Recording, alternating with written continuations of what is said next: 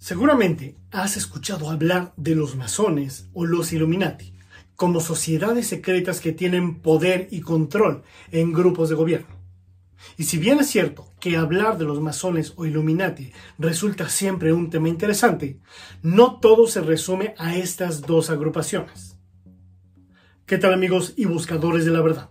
Bienvenidos a una nueva emisión de El Verbo.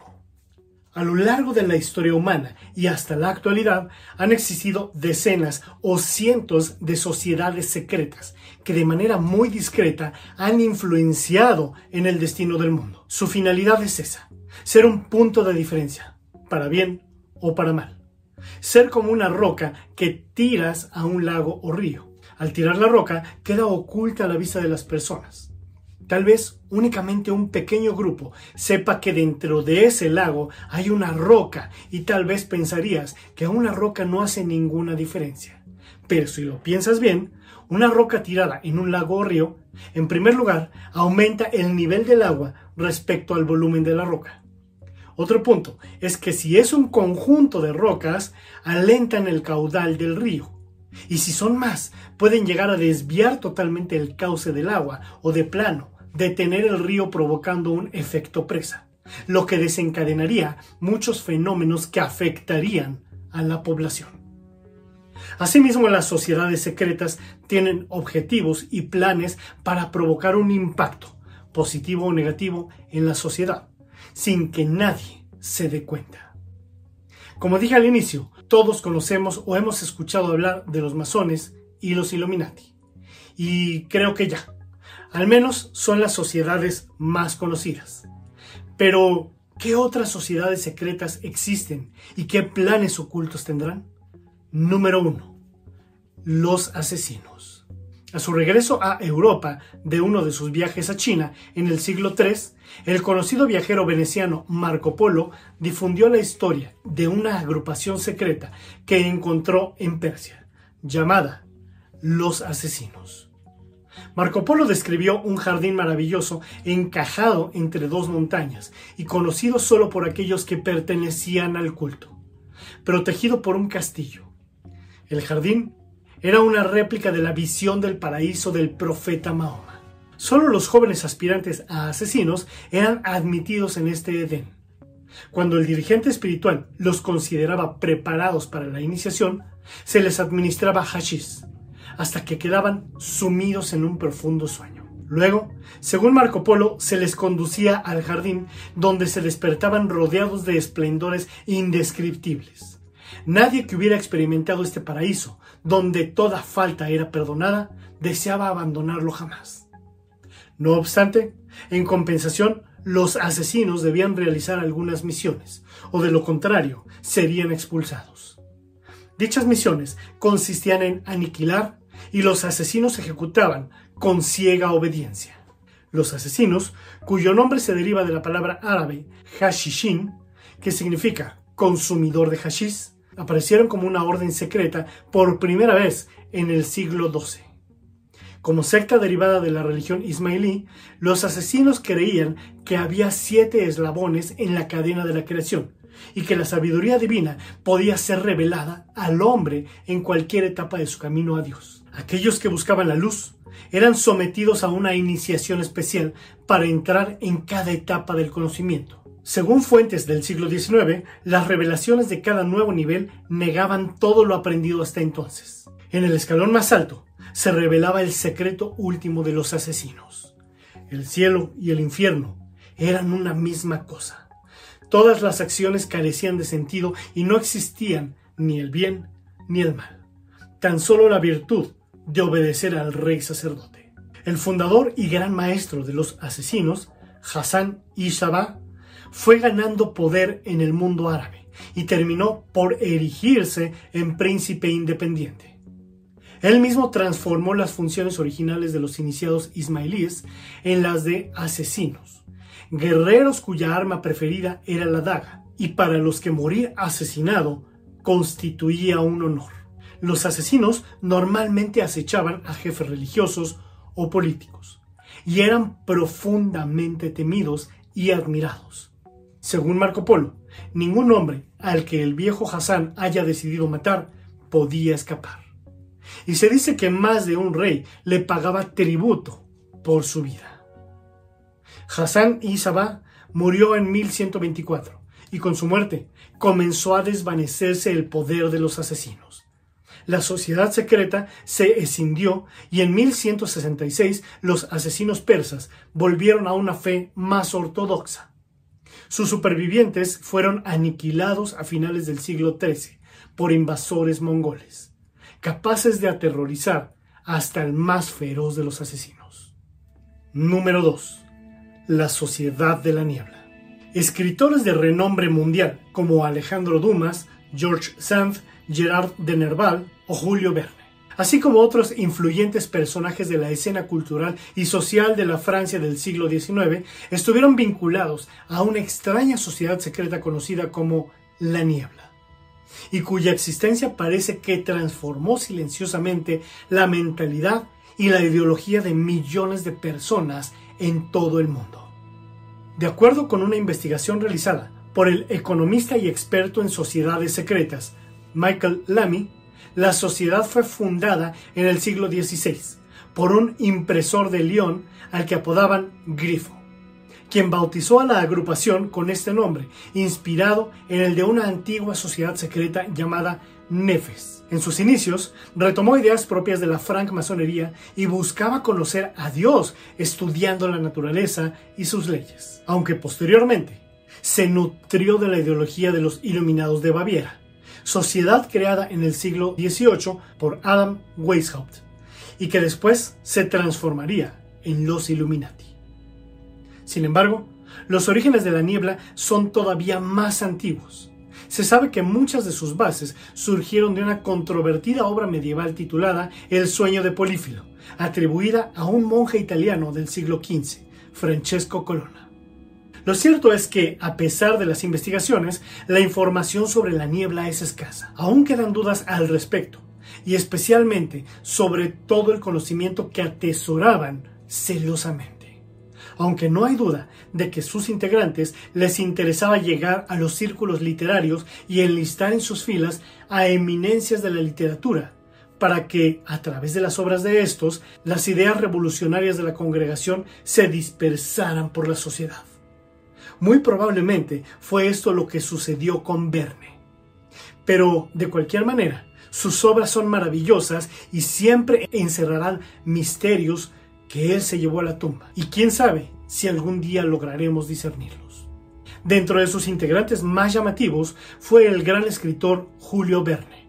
Y me refiero a más llamativos debido a que casi todas las obras o cuentos de Verne se consideraron proféticas ya que muchas de ellas se cumplieron al pie de la letra, como si alguien le hubiera mostrado el futuro a Verne o le hubiera proporcionado documentación confidencial de objetos y eventos que sucederían en el futuro.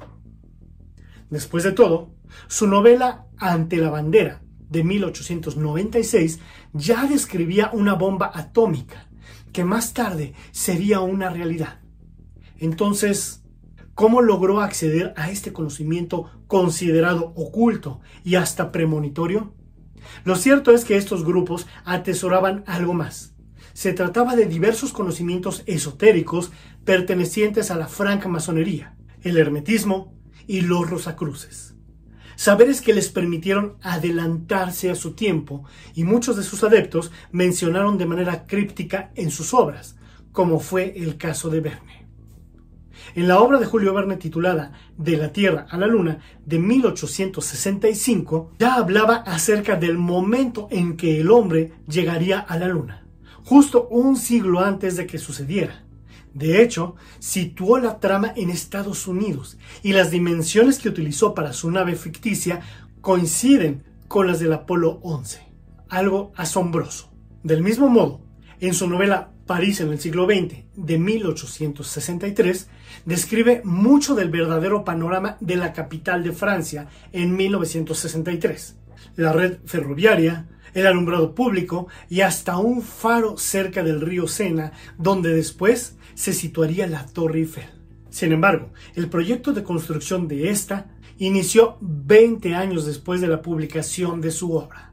Verne era muy dado a los anagramas, mensajes ocultos o cifrados, acertijos, logogrifos, etc.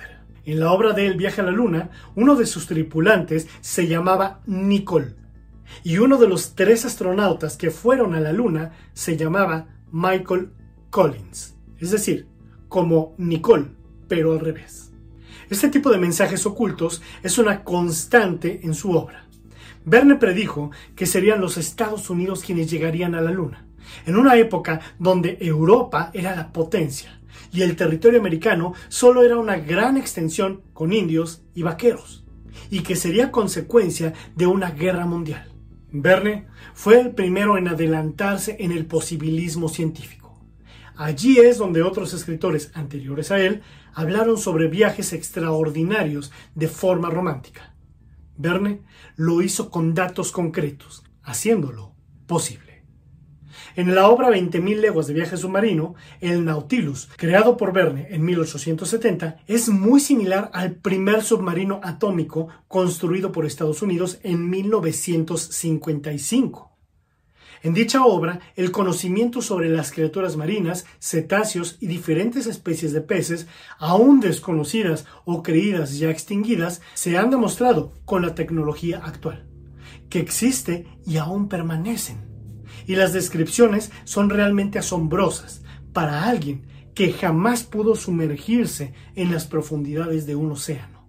Ni nadie tenía la tecnología ni la capacidad para hacerlo. Lo que parecían simples novelas para jóvenes, el paso del tiempo lo ha convertido en auténticas profecías, en vaticinios inexplicables.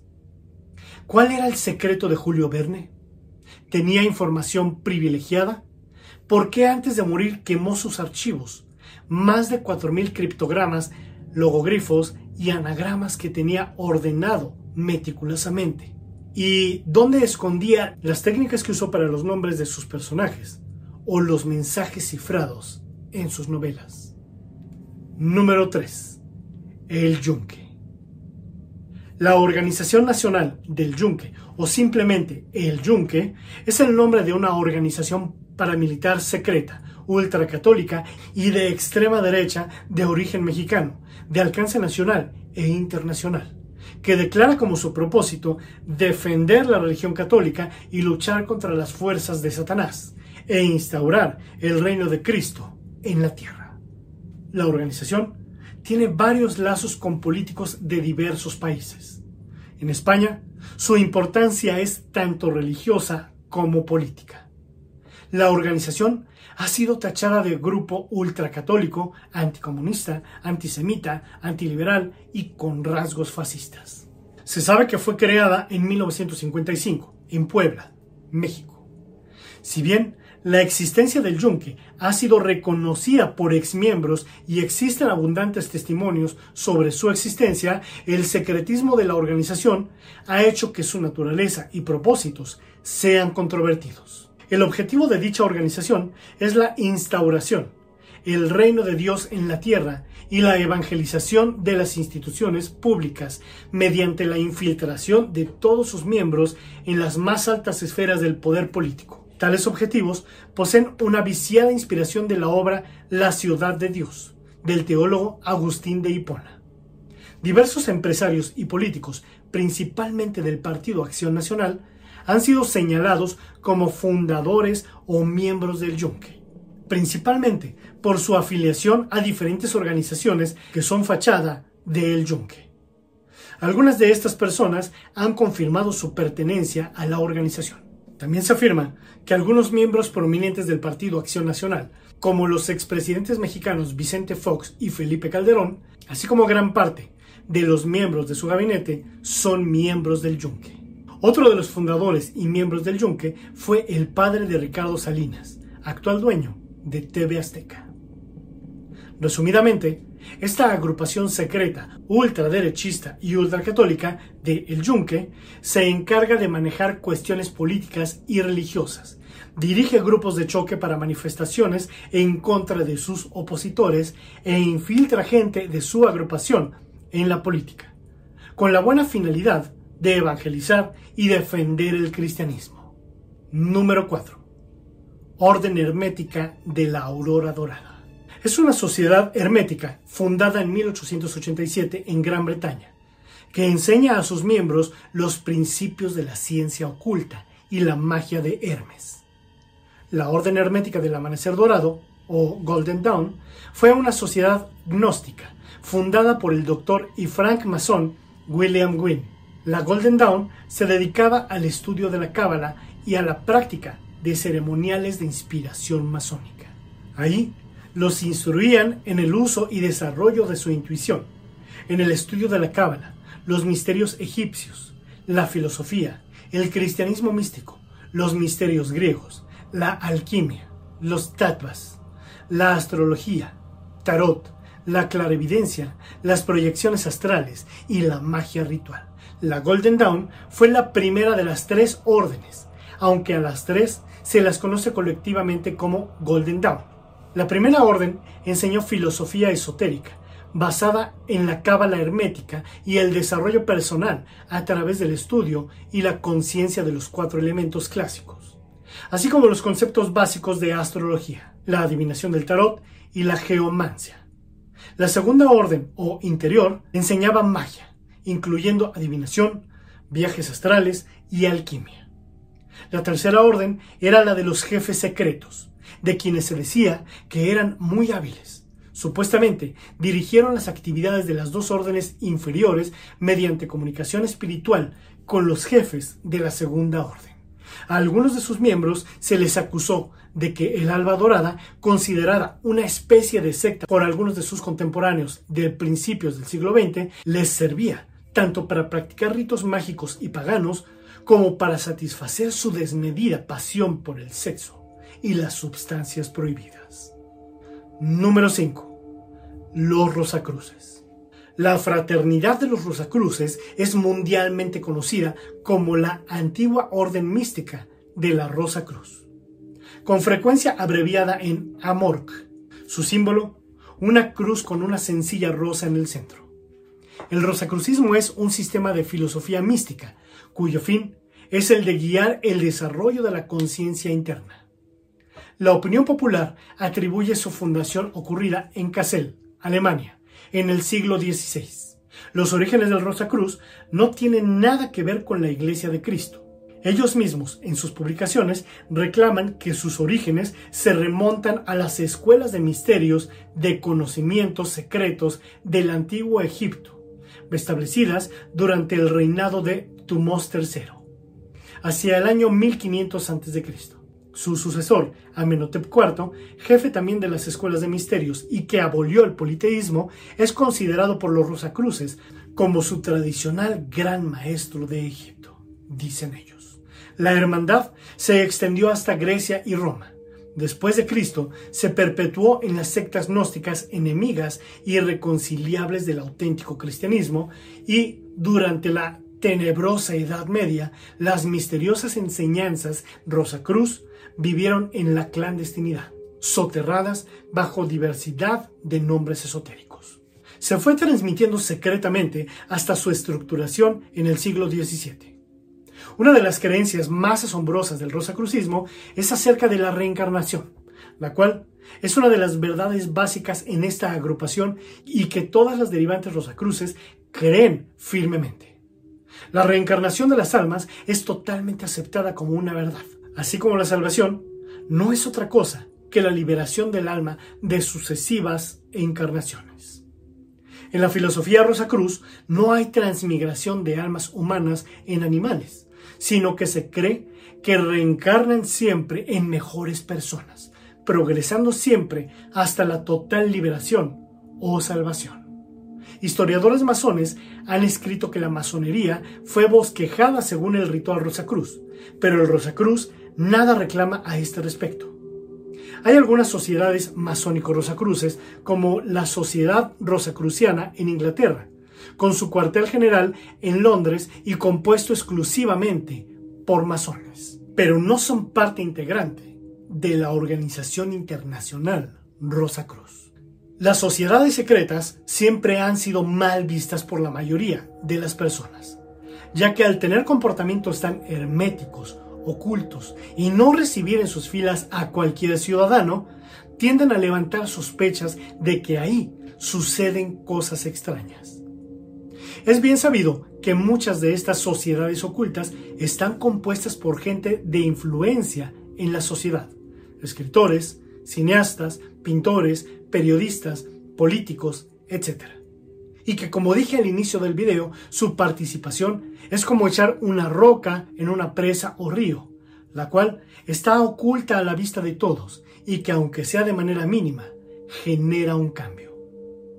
Algunas de estas sociedades han logrado generar cambios positivos, como escuelas, bibliotecas, mejora de lugares públicos, trabajo con la juventud, etc. Aunque también se cuenta de cambios negativos que han logrado sucumbir a la sociedad, como planear o incentivar guerras, imponer líderes religiosos o políticos, prácticas mágicas de invocación a espíritus malignos o cosas mucho peores. Sé que faltó mucha información al respecto de las cinco sociedades secretas que mencioné, pero tendríamos que hacer un video exclusivo para cada una de ellas.